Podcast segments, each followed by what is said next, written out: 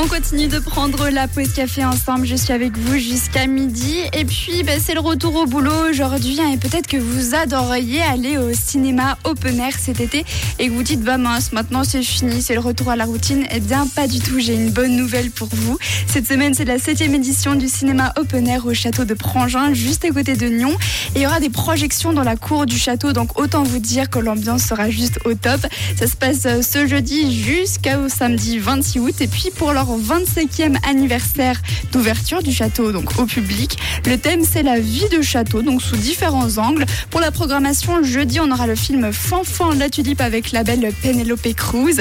C'est une histoire qui se passe au XVIIIe siècle. Et Fanfan, c'est un homme qui fuit un mariage arrangé pour rejoindre l'armée et déjouer un complot. Un film d'aventure donc, et aussi historique. Et puis vendredi, on va changer de style. Ça va être le château dans le ciel. C'est un animé et la bande son de ce film est juste incroyable avec des graphismes juste grandioses. Et je tiens à dire, je casse le débat tout de suite. Les animés, c'est pas fait que pour les enfants. Vous pouvez aussi aller en tant qu'adulte et tout autant apprécier. Au niveau du prix, c'est vraiment correct. hein. C'est 10 francs et il y a en plus la visite du château avant. Donc c'est franchement parfait. Comme ça, petite visite historique. Et ensuite, on regarde un bon film sur des gradins avec un grand écran au lieu de la cour avec une ambiance juste incroyable. Pour plus d'informations, il vous suffit d'aller sur le site châteaudeprangin.ch et là, vous aurez tout ce qu'il vous faut, programmation complète. Et en plus, cette semaine, c'est parfait parce qu'il va faire super beau.